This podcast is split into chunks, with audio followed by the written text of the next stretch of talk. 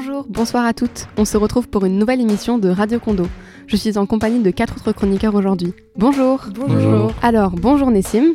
Bonjour Gul. De quoi tu vas nous parler aujourd'hui? Aujourd'hui, je vais vous parler de théâtre. Ok, et eh ben bonjour Agathe. Bonjour Gul. Et toi, c'est quoi le sujet de ta chronique? Moi, c'est un film que j'ai vu récemment. Et toi, Gul? Eh bien, moi, je vous présenterai un livre. Et toi, Anna, de quoi tu nous parles? Bonjour, je vais vous parler d'un album de rock qui m'a beaucoup plu. D'accord, bah j'ai hâte d'entendre ça. Et enfin, Raphaël, qu'est-ce que tu vas nous présenter? Bonjour à tous, aujourd'hui je vais vous parler d'une expo que j'ai trouvée très intéressante. Ok, et eh ben ne perdons pas un instant. Nessim, rubrique théâtre.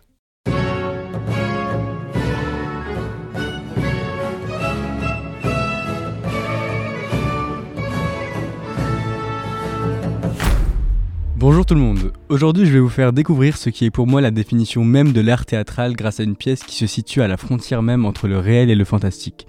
Cette œuvre, c'est How You Will Disappear de Gilles Zelvienne, une artiste franco-autrichienne exerçant les professions de chorégraphe, artiste de scène et réalisatrice. Ce qui m'a marqué avec cette pièce, c'est le fait que chaque objet du décor et chaque action des comédiens sont symboliques. Rien n'est ce qu'il ne paraît être. Les transitions entre les scènes sont faites dans un son strident qui vient retentir tandis que de la brume sort des côtés de la scène. Gisèle Vienne étant connue pour ses pièces à effets spéciaux, elle a encore fait honneur à sa réputation de par cette prestation plutôt hors du commun. Cette pièce raconte l'histoire d'un meurtre dont la victime a été jetée dans la rivière, mais le fait divers reste incertain puisque c'est une autre agression physique que l'on voit représenter sur scène.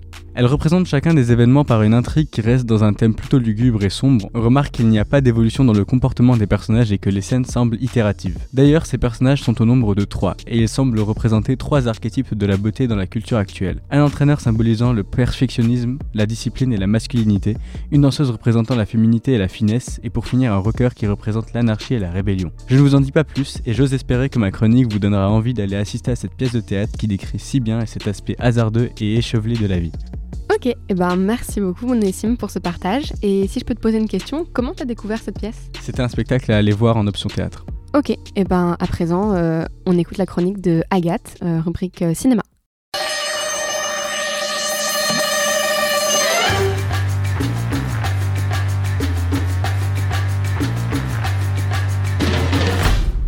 Alors aujourd'hui, je vais vous parler d'un film datant de 2018 que j'ai vu récemment et qui s'appelle The Hate You Give.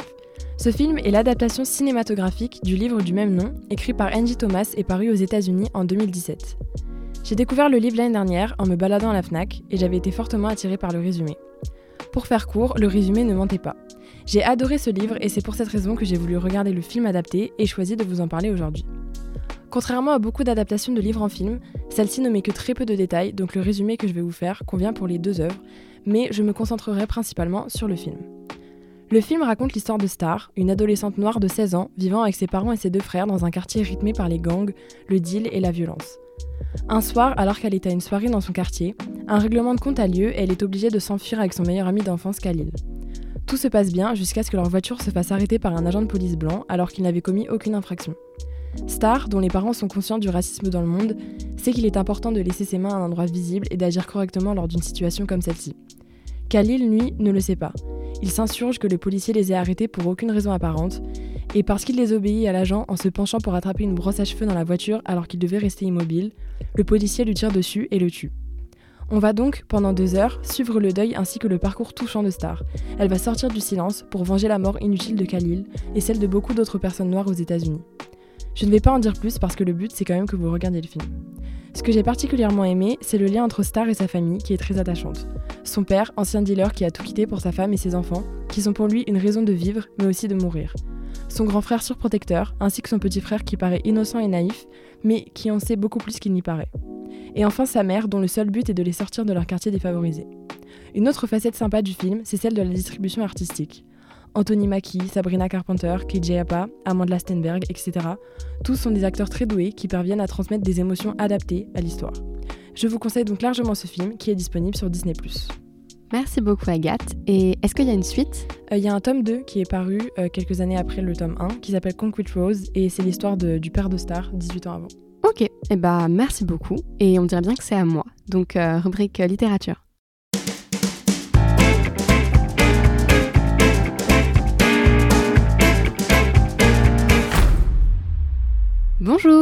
Si vous cherchez à en apprendre un peu sur l'énergie, le réchauffement climatique, mais que vous n'êtes pas ou peu renseigné sur le sujet, ne quittez pas cette chronique, elle pourrait vous intéresser. Et dans le cas contraire, restez quand même, vous découvrirez peut-être un nouveau centre d'intérêt. En effet, je vous présente aujourd'hui Le Monde sans fin. C'est une BD documentaire, coécrite par Jean-Marc Jancovici et Christophe Blain. Jean-Marc Jancovici est un ingénieur, conférencier et enseignant français, connu pour ses conférences de sensibilisation et de vulgarisation sur le réchauffement climatique et l'énergie. Christophe Blain est lui un auteur de bande dessinée et illustrateur français. Il illustre Le Monde sans fin. Le sujet est donc l'énergie et le climat, et cette BD se présente sous la forme d'un dialogue entre deux personnages, Jean Covici et Blin. Cette fois-ci, je me suis demandé en quoi ce livre permet-il d'en apprendre facilement plus sur l'énergie et les problèmes écologiques actuels. Déjà, il est compréhensible. C'est une BD, c'est abordable donc, on ne peut ne rien y connaître ou pas grand-chose et entrer dans le sujet. C'est donne envie d'en savoir plus, par exemple sur l'énergie nucléaire. De plus, le style de Christophe Blin dans ce livre permet de comprendre sans difficulté, de se faire une image nette de ce dont parle l'éco-auteur. C'est clair, expliqué via des métaphores et des images parlantes. Par exemple, Iron Man qui symbolise l'énergie. Il y a aussi de nombreux schémas, des graphiques, etc.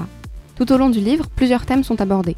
L'énergie, puis les différents types d'énergie renouvelables ou fossiles, l'énergie nucléaire, notre système économique et son impact sur notre consommation d'énergie, le climat, etc. On parle même du rôle de notre cerveau dans notre surconsommation.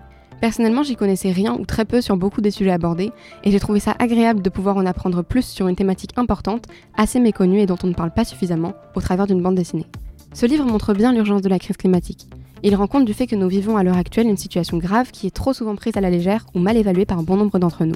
Cette lecture m'a en particulier éveillé sur un point crucial. Nous avons tort si nous considérons que nous avons encore du temps avant d'avoir un impact irrémédiable sur notre futur.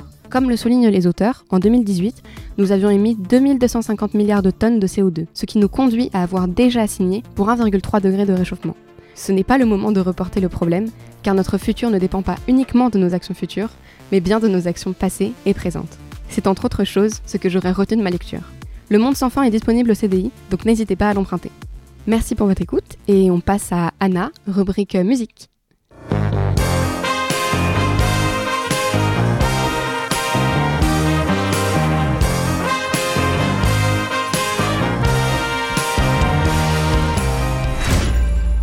Aujourd'hui, je vous présente le troisième album du groupe de rock irlandais Fontaines DC.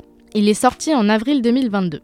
Il faut savoir qu'à leur début, les Fontaines DC étaient un groupe de poètes. Formé en 2017, il a connu un succès fulgurant après leur premier album.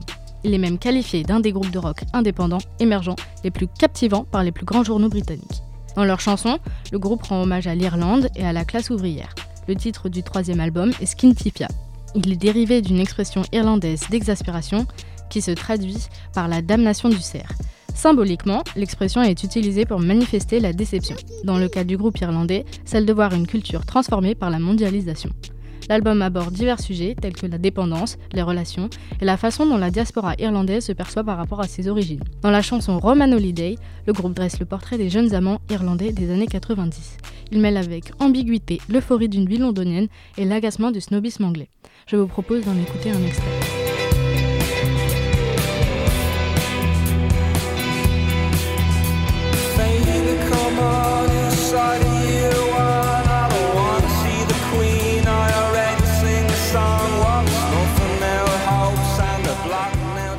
Après avoir fait l'Olympia en 2022, le groupe poursuit sa tournée et quant à moi, j'espère vous avoir fait découvrir un album qui vous aura plu.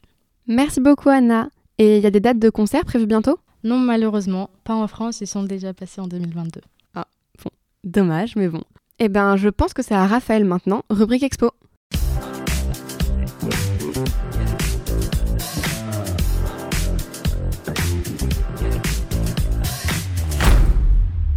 Bonjour à tous, aujourd'hui je vais vous parler d'une expo que j'ai trouvée très intéressante.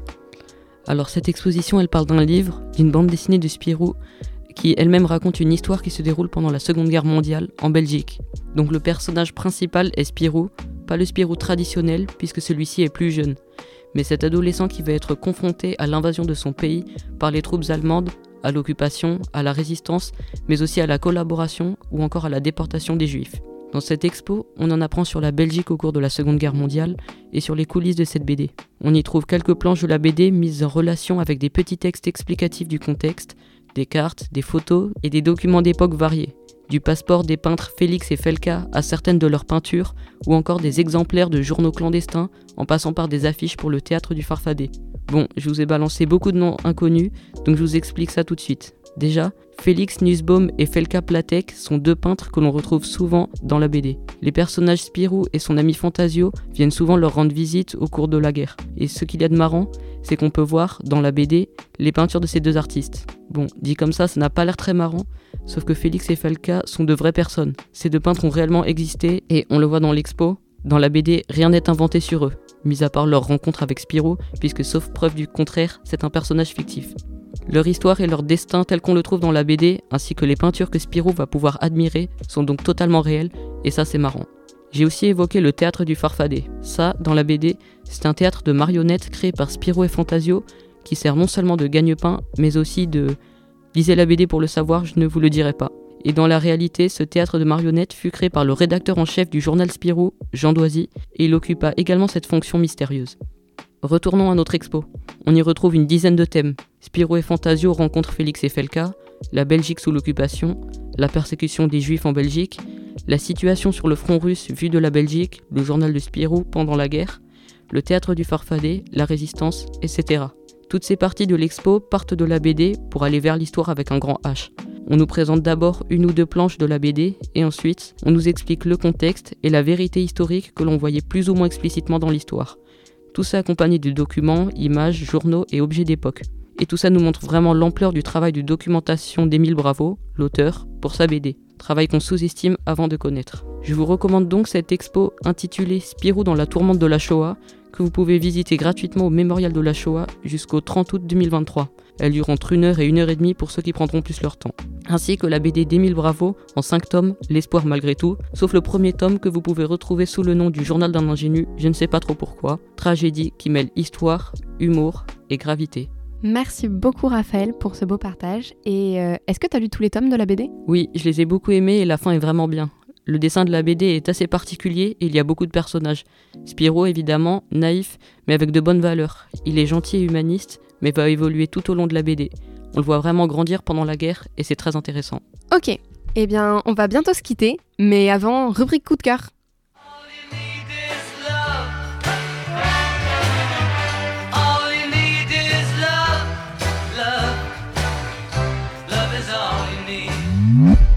Alors euh, Anna, quel est le tien?